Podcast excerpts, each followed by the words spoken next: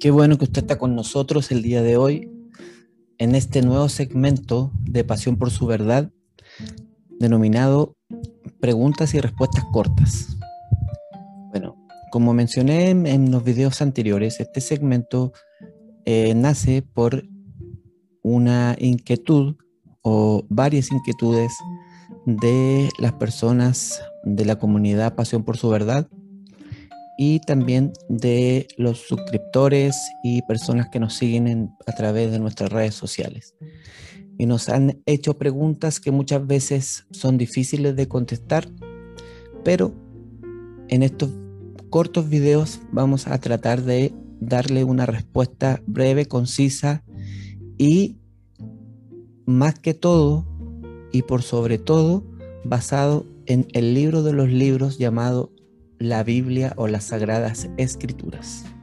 No cosas que a mí me parecen, ni tampoco cosas subjetivas que pueden ser eh, temas engañosos, sino que basado en lo que la santa palabra de Dios y las sagradas escrituras mileniarias dicen. Bueno, en los capítulos y en los episodios pasados hemos tenido varias preguntas, las cuales ya hemos respondido. Y si usted no ha visto los episodios, lo invito a que los vaya a revisar, porque ya respondimos a la pregunta, ¿se puede negar el fenómeno ovni? También respondimos a la pregunta, ¿era Jesús un extraterrestre? También respondimos a la pregunta, ¿es verdad que Jesús no existió. Cuatro, también hablamos sobre la pregunta, ¿tuvo relaciones sentimentales Jesús con María Magdalena? También respondimos a la pregunta, ¿cómo sabemos que la Biblia realmente es verdad? Y hoy día vamos a eh, responder a la pregunta que nos hicieron que dice, ¿se puede comprobar la existencia de Dios? ¿Se puede comprobar la existencia de Dios? Bueno, para realizar esta respuesta y para realizarla de una forma breve, tenemos que tomar varias disciplinas, tanto de la teología como también de la astronomía. No confundamos la astronomía con la astrología, que no es lo mismo. La astrología es el estar viendo las cartas del tarot y estar viendo cosas que son del lado negativo. La astronomía es lo que tiene relación con los planetas, con ver los cielos de una forma limpia, porque dice que los cielos cuentan la gloria de Dios y el firmamento la obra de sus manos. Entonces, ¿Cómo podemos comprobar la existencia de Dios? Punto número uno. La existencia de Dios es comprobable debido a que cuando en filosofía uno estudia algunas leyes inexorables que tiene la filosofía mundial, hay una ley que dice que la nada produce nada. Parece súper fácil, pero eso, esto va a llevar a una gran verdad profunda. En filosofía hay una ley inexorable, como las leyes de la matemática y la ley de gravedad de que todo lo que sube tiene que bajar, que dice, la nada produce nada y el algo produce algo. Nunca la nada producirá algo, pero sí el algo puede producir nada y algo. Lo digo en palabras castellanas. Si yo no tengo nada en el bolsillo para comprar, no puedo producir nada porque no tengo nada que sacar de mi bolsillo. Si yo tengo algo en mi bolsillo, yo puedo sacar algo y tener y comprar algo. Pero si yo tengo algo en mi bolsillo y no lo deseo gastar, también tengo nada.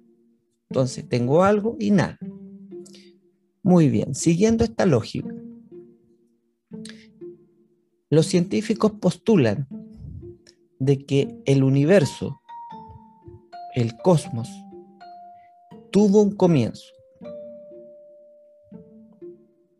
que fue el Big Bang, una gran explosión que produjo todas las galaxias y todos los sistemas solares que hay hoy en día. Esa explosión ocurrió, según ellos, hace miles de millones de años. Muy bien. Desde mi punto de vista cristiano y racional, yo también creo en el Big Bang. ¿Por qué lo creo?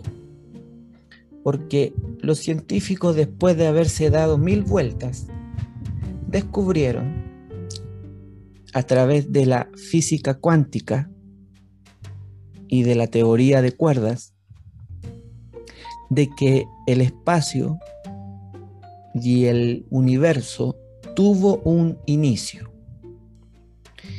Y yo estoy de acuerdo con ellos, porque cuando nosotros leemos la Biblia o la Sagrada Escritura en el libro de Berechit o el Génesis, en el, primer versículo dice, en el principio creó Dios los cielos y la tierra. En el hebreo es Berechit Bara Samajin em, Eret. Esas son las palabras que utiliza el original hebreo. Pero cuando nosotros analizamos palabra por palabra de ese versículo con lupa, nos damos cuenta de que cuando dice en el principio, la palabra principio en el original hebreo significa principio del tiempo, del espacio y de la materia. Entonces, cuando Moisés escribe ese primer versículo está diciendo, en el principio del espacio, tiempo y materia, creó Dios los cielos y la tierra. O sea, Moisés estaba cuatro mil años más adelantado que todos los científicos de ahora. Por lo tanto, la teoría del Big Bang no es una locura. Es algo que yo por lo menos creo que puede ser posible que eso ocurrió. Pero ahora la pregunta es, si hubo una explosión, ¿verdad? Explotó y hubo algo. Y según las leyes de la filosofía, para que haya algo, tiene que haber algo, porque el algo produce algo y la nada produce nada. Entonces, según lo que ellos postulan, es que de pronto hubo una explosión llamada el Big Bang, pero que ese Big Bang fue producido por la nada, sino que la nada, de la nada, de pronto, y hubo una explosión. Y, esa, y ese postulado va en contra de sus mismas leyes, porque ellos postularon de que la nada produce nada y el algo produce algo. Por lo tanto, más racional y más em, más que racional es eh, más sincero, sincero en pensamiento, es decir, hubo un Big Bang, pero detrás del Big Bang debió haber habido algo que produjo el Big Bang, porque la nada produce nada y el algo produce algo. Si el Big Bang produjo todo el cosmos y las estrellas y los planetas y los universos, quiere decir que detrás del Big Bang había algo. Y yo creo con todo mi alma, mi ser y mi espíritu que ese algo es Dios, el eterno.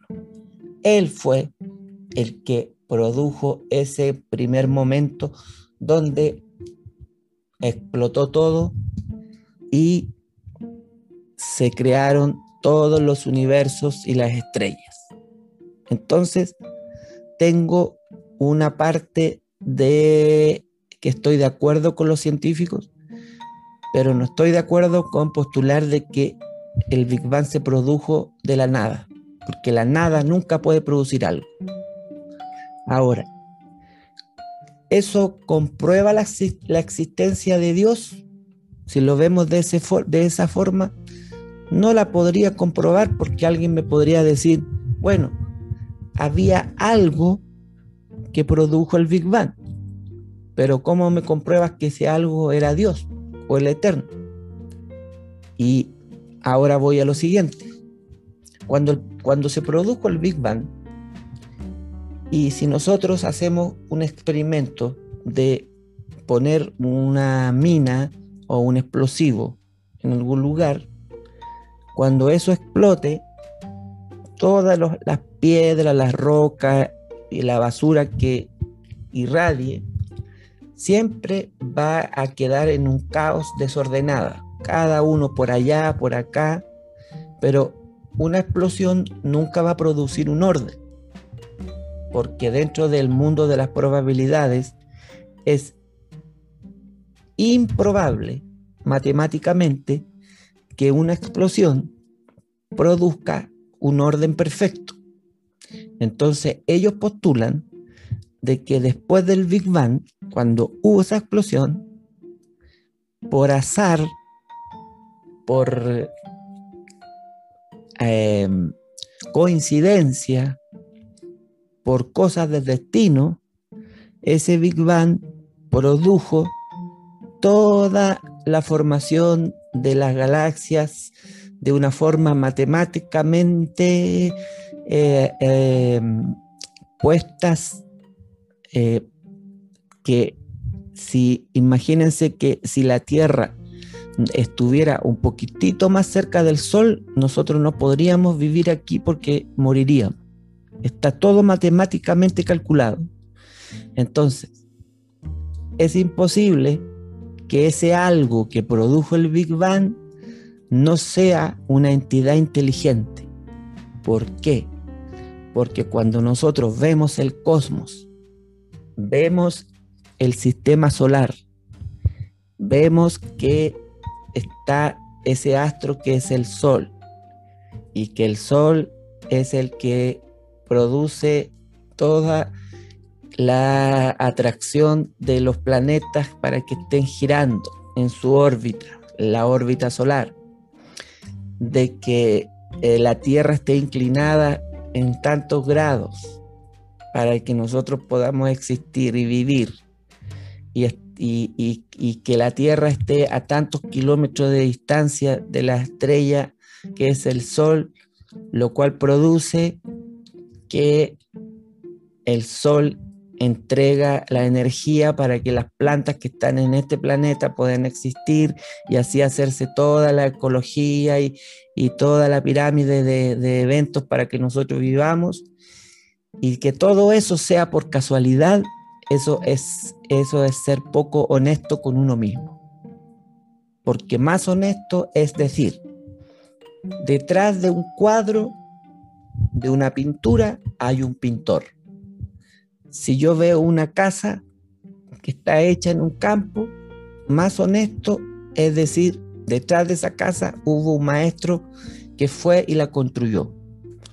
Y no decir que esa casa de pronto apareció de la nada, por casualidad, por chance, por probabilidad, de pronto una tabla cayó de, de, un lado y se juntó con otra tabla y comenzaron a hacer una figura tipo una casa porque los que postulan esto dicen de que todo lo que nosotros conocemos y la armonía que hay en el universo es por chance, por casualidad, por coincidencia.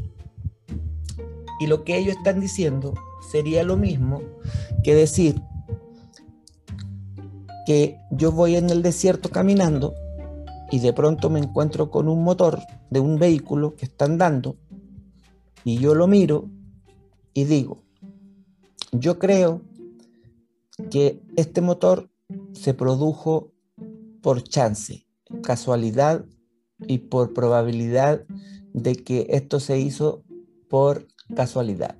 De pronto, por una casualidad, llegaron unas bujías aquí.